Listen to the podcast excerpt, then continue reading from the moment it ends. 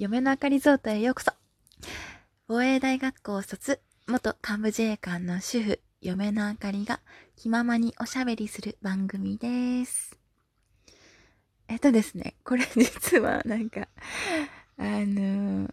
本日収録2回目なんですけど、なんかさっき、まあ、同じ内容を話すつもりではいるんですけど、さっき、まあ、収録したなんか、些細な幸せっていう内容で収録したんですけど、なんかまあ、ウキウキ気分で収録終わったと思って、間違ってですね、左上のバッテンを押して、さっき収録した内容を全部消しちゃいましたね。やっちゃいましたね。まあなんですけど、あの、なんですかね、さっき、まあそのさっきの収録の前に、まあ、トイレに入ってて、で、まあ、トイレットペーパーが全部使い終わっちゃって、で、新しいトイレットペーパーに変えたんですけど、その古いやつのトイレットペーパーの芯を、あの、まあ、いつもなんか忘れたり、忘れなかったり、まあ、いつもなんか床に置いちゃって、で、トイレ出るときに、そのトイレットペーパーの芯を捨てるのを忘れるっていうことが、まあ、多々あって、うん、なんかそのトイレットペーパー、まあ、そこまでなんか真剣にその忘れないようにしたらどうしようとか考えてたわけじゃないんですけど、さっきなんかたまたまなんかそのトイレットペーパーの芯を取った瞬間、あの、左の脇にグッて挟んだんですけどね。無意識に。そしたらなんか、あ、これってトイレットペーパーの芯、絶対、あの、捨て忘れないやつだなって、そこで気づいて、で、なんかそしたら、あの、すごいことを発見したかのような感じで、めちゃめちゃなんか幸せな気分になって、嬉しくなっちゃったんですよね。で、なんかそのことを配信しようと思って、さっき話してたんですけど。でもそのウキウキの中、なんか他の、何ですか、まあちょっとした幸せを感じる瞬間の話をどんどんどんどんしてったら、そのウキウキ気分のままバッテンをして、なんかバッテン押すと、トーク消えちゃいますよ、いいですか？みたいな感じで出るんですけど、なんかそれでも無視して バッテン押しちゃって。もうなんか、まあでもなんか幸せな気分だったんで。そんなに、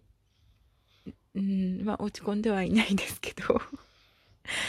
まあまたこれもネタになるなと思って今話しております。まあちょっとお話は戻って、皆さん些細な幸せ感じることありますかね？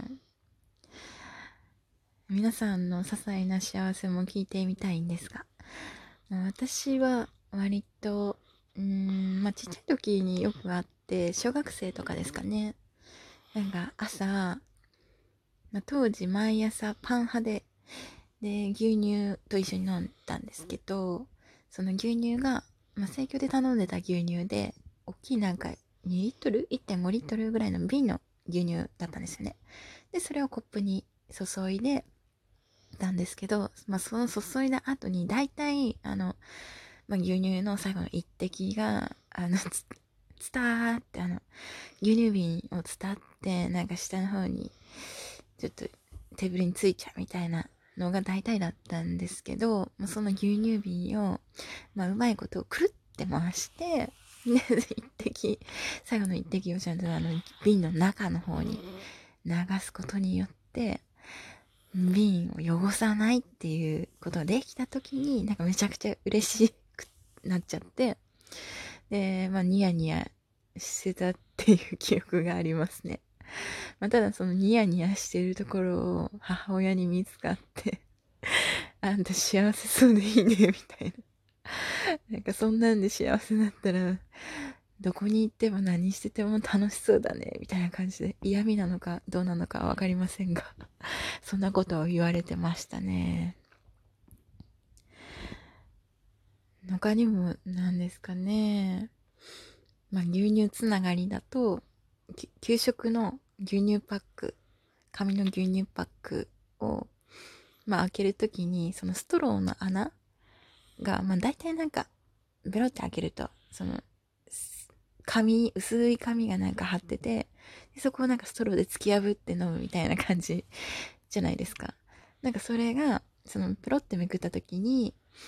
なんかうまいこと、そのストローの入る穴の紙も一緒にペロンってめくれた時とかがめちゃくちゃ嬉しくて、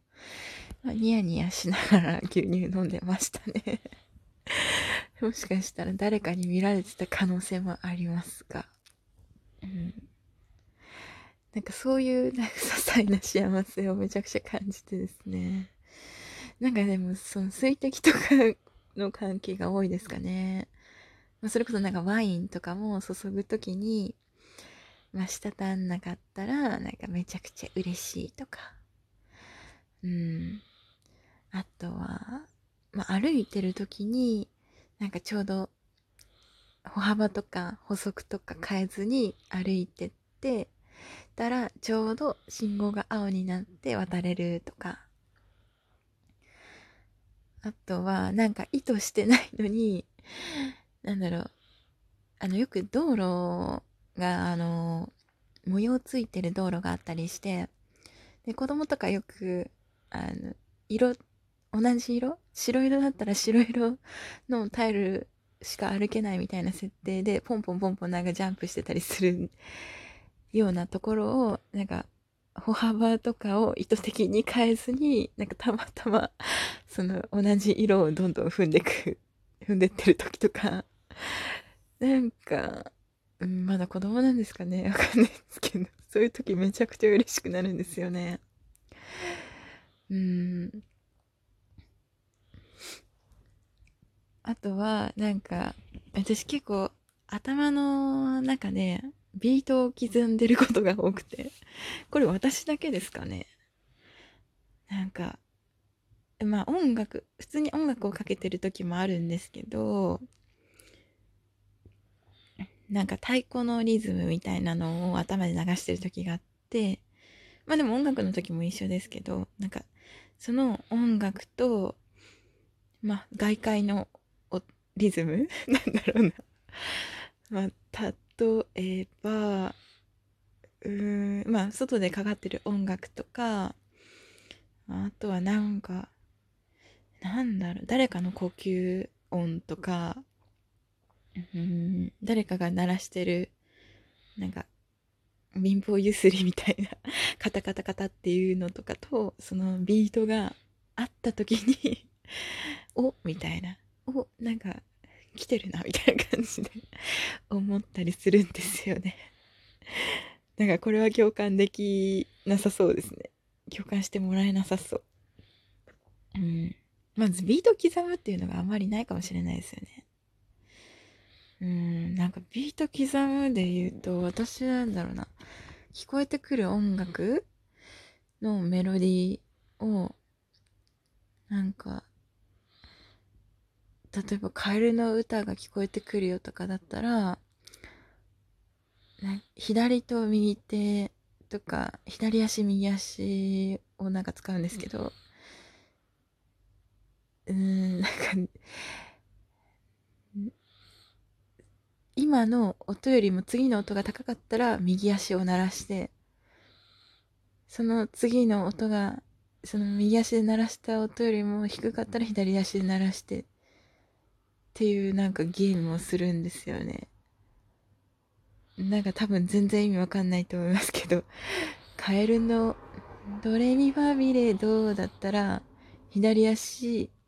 右足右足右足、左足、左足、左足みたいな感じで、ドレミファミレド をなんか、あのー、足で表現するとか、まあ、手の人差し指と中指で表現するとか、なんかそういうのを密かにやって、なんかそれはちょっと間違えると、あ、にやついちゃいますね。あ、やっちゃったみたいな。もう誰にも多分理解されないかもしれないですね、この話。うん。まあ、ちょっと変な癖ですかね。あ、そんなこんなで10分過ぎましたね。ちょっと前回のその膨大でやらかしてしまった話が、なんかもう、あれもなんか2、3回収録した3回目とかのやつなんですけど、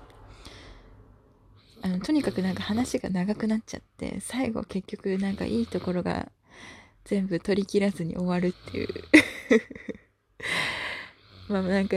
第1回、第2回とかに分ければよかったのかもしれないんですけど。なんか無理やり収録しちゃいましたんで、まあ、今回はちょっと余裕を持って終わりにしようかなと思ってます。まあこんな感じで、うん、なんかもっとジェカンとか言ってますが、まあ大体いつも私斜め上から見てるねと言われてるような感じなんで。あの、まあ共感はできないことが多いと思うんですが、面白いと思っていただければ。あの何でしたっけ？リアクションをしていただけると嬉しいです。最後までご清聴ありがとうございました。